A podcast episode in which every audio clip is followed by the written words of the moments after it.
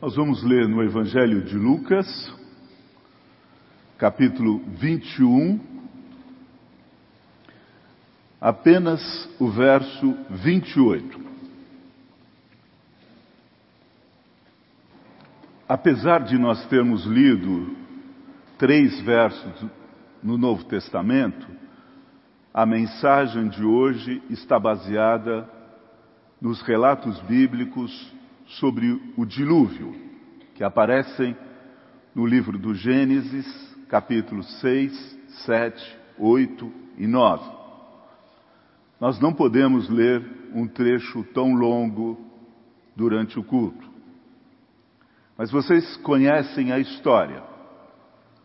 Logo após o relato da criação, a Bíblia diz que o planeta se encheu de maldade.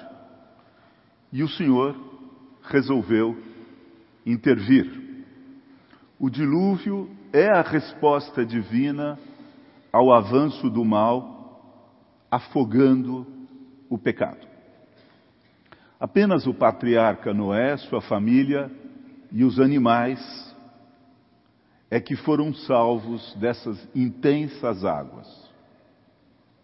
Os versos do Novo Testamento que nós lemos dão o tom da interpretação que pretendemos nessa manhã. São versos que tematizam a esperança. É com a chave da esperança que queremos ler os textos sobre o dilúvio. Eu estou convencido que o tema da esperança é fundamental para os nossos dias e a esperança é uma virtude em falta no nosso planeta. A primeira coisa que eu gostaria de dizer é que há um risco desses relatos sobre o dilúvio se transformarem em histórias infantis. Não há nada de mal em aproveitar essas histórias do dilúvio para serem contadas para as crianças. São histórias vivas, pitorescas, animadas e, portanto, servem bem para a instrução e motivação de crianças. O questionamento que eu faço é se o dilúvio deve se restringir e se tornar apenas histórias de crianças. O que eu acho pouco interessante é passar a ideia de que esses relatos não têm nada a dizer para os adultos. Se a minha tese estiver certa, a questão passa a ser: qual é o sentido dessas histórias para além do uso com as crianças? Por que será mesmo que essas histórias estão na Bíblia? Há várias respostas, mas eu pretendo oferecer uma e dar destaque para uma delas. Sugiro que, para termos uma boa resposta, uma boa solução para essa pergunta, nós precisamos nos deter sobre os propósitos maiores das Escrituras. Se nós nos desviarmos desses grandes propósitos, nós podemos errar o caminho. A Bíblia é, sobretudo, um livro de espiritualidade. Ou seja, ela pretende dar testemunho do relacionamento do homem com Deus e estimular esse relacionamento. Ela pretende também estimular um certo tipo de relacionamento entre os homens, os relacionamentos respeitosos, éticos e comprometidos. Então, o que eu estou dizendo é que os relatos do dilúvio devem ser lidos à luz desses grandes propósitos. Eles visam a espiritualidade, a ética e a sabedoria. Mais importante que questões factuais, alguns ficam muito preocupados com essas questões, o que realmente importa é derivar desses textos os conteúdos da espiritualidade, da ética e da sabedoria. É assim que eu proponho ler o dilúvio. E estou propondo usar o tema da esperança como elemento central da interpretação desses textos. Vamos ver se nós conseguimos alguma coisa nesse caminho. Se nós começarmos com o capítulo 6, que é o primeiro capítulo que começa a descrever o dilúvio, nós vamos nos dar conta que ele faz uma afirmação contundente sobre a maldade humana. No verso 2, por exemplo, há uma sugestão de um uso desrespeitoso do corpo da mulher pelos homens. O resto do capítulo 6 faz uma crítica à violência, à corrupção espalhadas pela terra. Vocês veem que esse tema da maldade generalizada não é de hoje. Se você está achando que a maldade é coisa nova, creio que o diagnóstico bíblico é um pouco diferente. A concepção bíblica do mal é estrutural e profunda e não pode ser facilmente removido. O uso do poder sobre as mulheres, o uso indevido do poder sobre as mulheres, é antigo e condenado na Bíblia. A corrupção também. E a violência também. De forma que o estado de coisas hoje no Brasil e no planeta, marcado pelo abuso do poder, pela corrupção, pela violência e pela incredulidade, é um estado registrado pela Bíblia há milhares de anos. Se nós passarmos para o Novo Testamento e observarmos como é que o Novo Testamento enxerga o dilúvio, há vários versos no Novo Testamento que pensam o dilúvio, falam sobre o dilúvio, nós percebemos que para o Novo Testamento o dilúvio é um paradigma, é um modelo, um padrão de ação de Deus sobre o planeta. Quando o mal se multiplica, a Bíblia diz que a solução é a intervenção radical de Deus, como num dilúvio. E ao contrário de nos alienar, porque há quem é, pense a intervenção de Deus como uma forma de alienação, não preciso fazer nada, fica. Não, não, não. Ao contrário de nos alienar, tal ensino nos deveria encher de expectativas. Quando parece que os nossos recursos se esgotaram, quando já fizemos de tudo, quando já gastamos nossos melhores pensamentos e ações e nada acontece, o que as Escrituras recomendam é esperar um recurso especial, é esperar a intervenção do Altíssimo. O dilúvio é quando Yahvé diz: basta. Os versos do Novo Testamento, que nós não estamos lendo para economizar, dizem que a maldade moderna terá um destino parecido com a maldade antiga. Ou seja, qualquer hora dessas, o Senhor vai dizer: chega. Quem sabe ele já está dizendo isso entre nós. Nesse sentido, nós esperamos a intervenção de Deus. O verso de Lucas que nós lemos, que é um dos versos mais bonitos do Novo Testamento, ele diz: quando começarem essas coisas, que coisas? A intensificação do mal, a possibilidade do colapso absoluto. Quando começarem essas coisas, levantai as vossas cabeças. Não é para deprimir, diz o texto, é para levantar a cabeça, porque se aproxima a vossa redenção. Que lindo o texto, lindo. Diante dos quadros onde prevalece o espírito pré-dilúvio, ou seja, maldade extremada, desrespeito pela mulher, corrupção, etc, etc, etc, como talvez seja o caso atual. Veja se você está de acordo.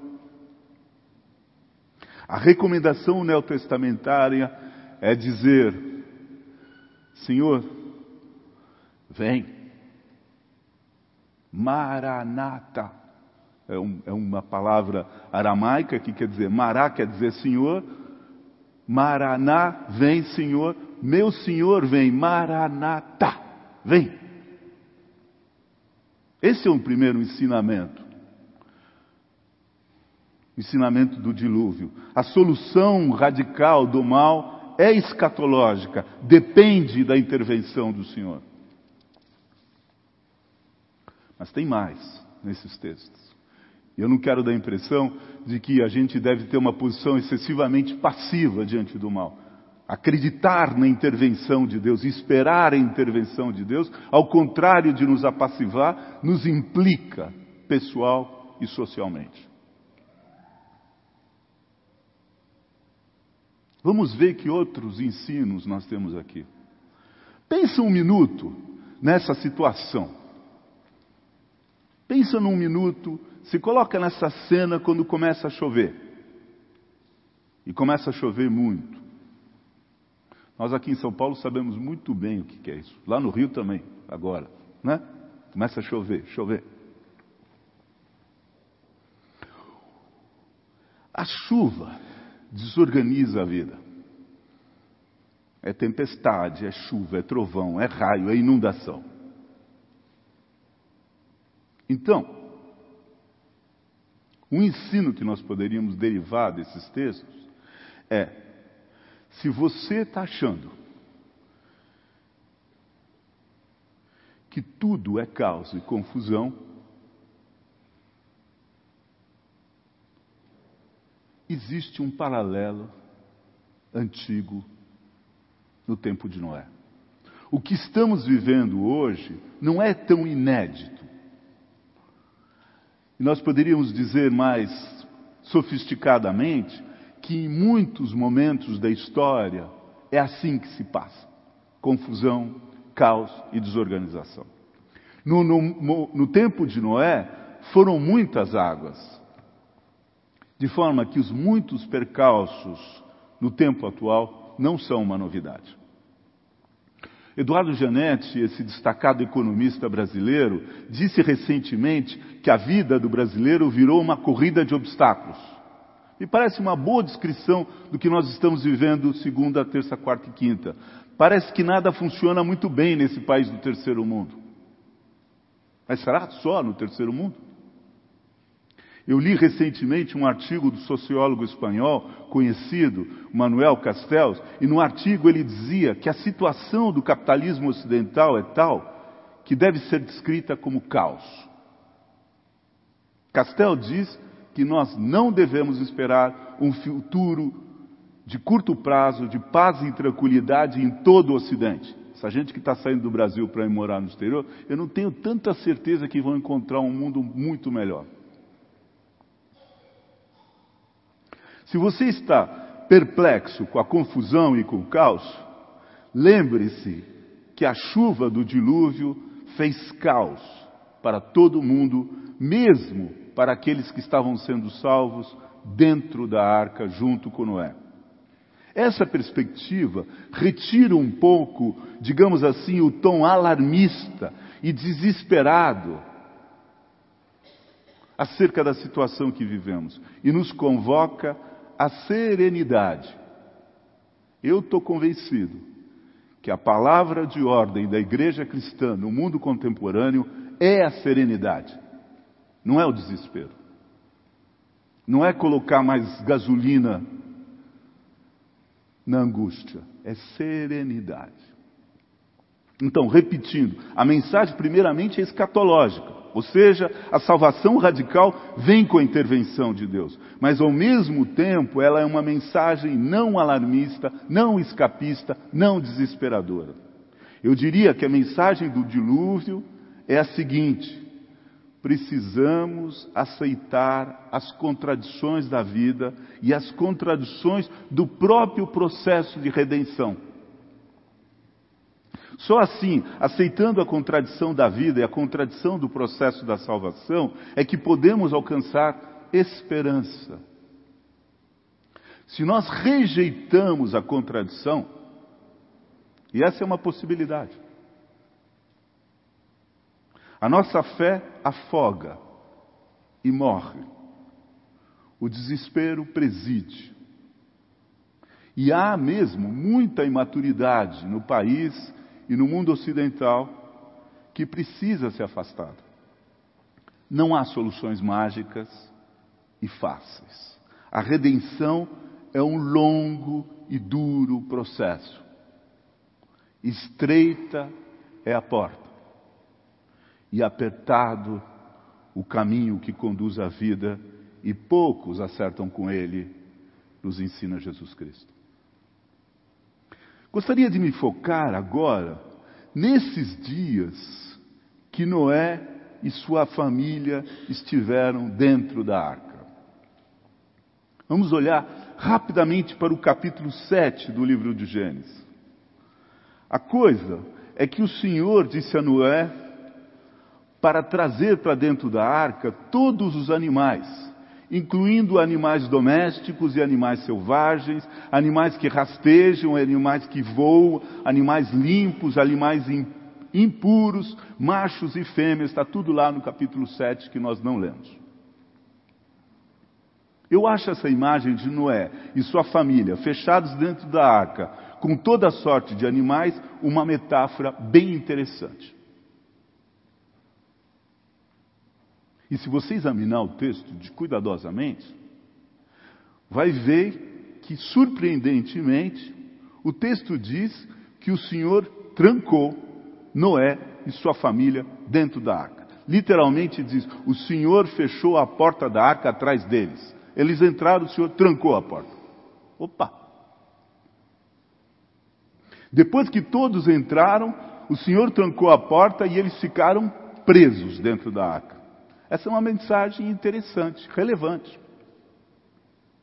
Se você está ou se sente trancado dentro de uma situação que não pode sair, essa mensagem da arca é para você, para mim. Noé também esteve trancado na arca. Eu não sei a situação que você está trancado, está preso. Talvez seja dentro do casamento, dentro da sua família, dentro do trabalho, dentro de uma situação de saúde, uma questão institucional, ou política, ou financeira. Eu não sei. Noé esteve trancado também, com todos os tipos de animais dentro de uma arca. E nós podemos perguntar, à luz do texto, com quais animais você está preso? Na sua situação.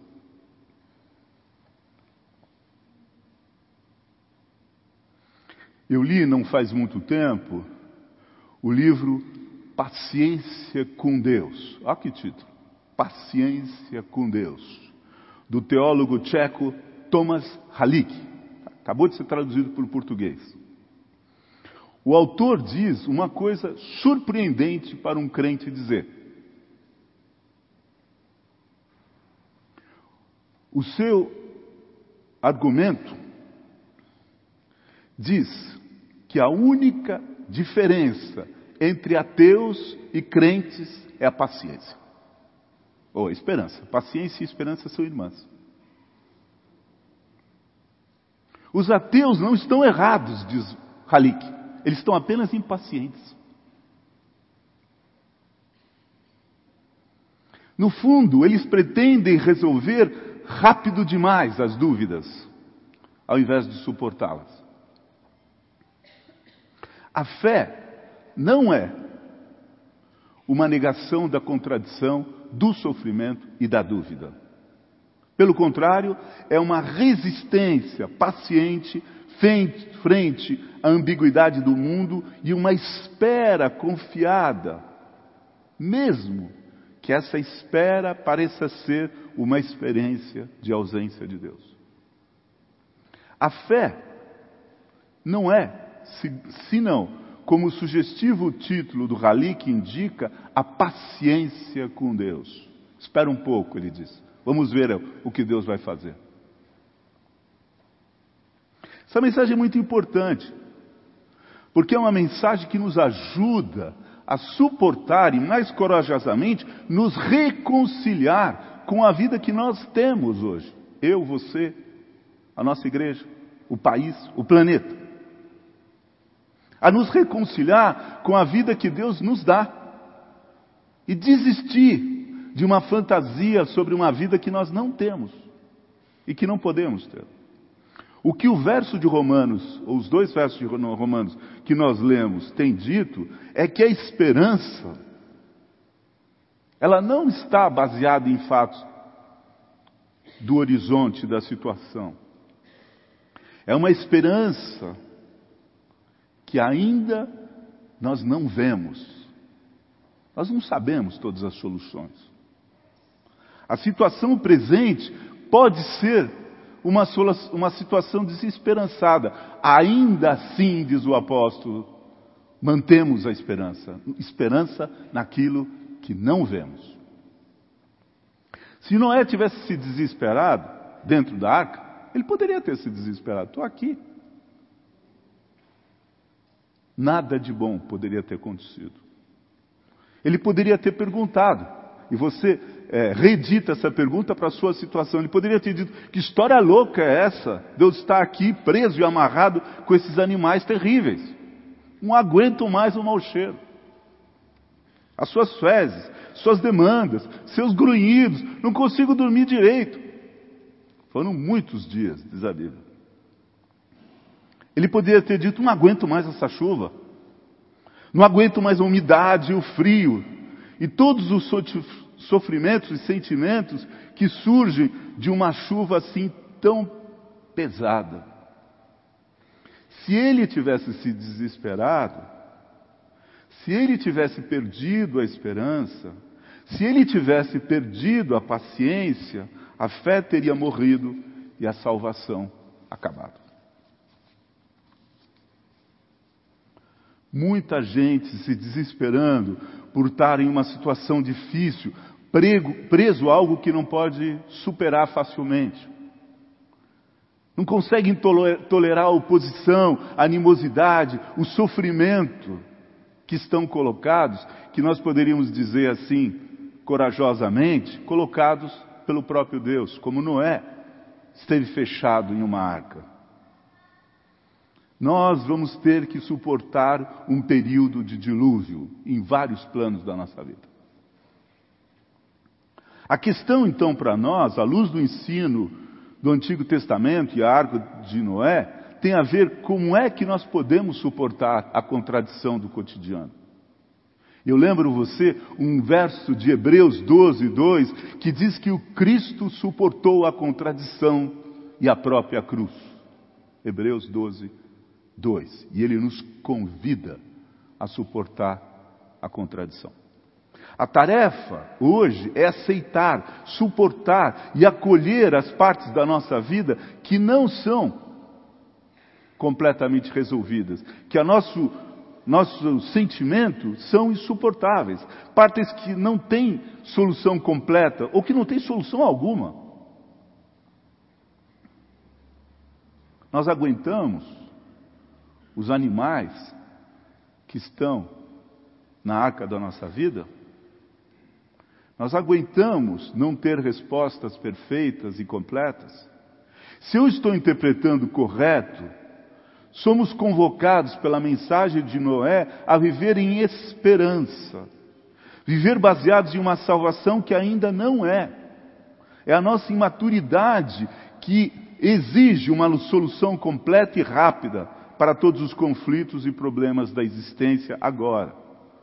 Mas ao contrário, com Noé, nós precisamos aprender o caminho da esperança e paciência. A esperança, uma virtude que aprofunda os fundamentos espirituais. Então, o que eu estou dizendo é que a arca de Noé, o ensino da arca de Noé, não é apenas uma história para crianças. Trata-se de uma narrativa que nos convoca como povo de Deus a suportar a passagem do tempo e as contradições da experiência, as oposições, as tensões, os paradoxos da vida humana e cristã. Eu estou dizendo também que nós esperamos a intervenção de Deus. E nós continuamos lutando no presente. E como Noé, nós preservamos a diversidade dos animais e da vida criada por Deus. Esses animais, eles são reais, mas eles são também uma metáfora. Nós não podemos querer expelir todos os inconvenientes da vida. Nós não podemos expelir todos aqueles que nós achamos animais estranhos da nossa vida.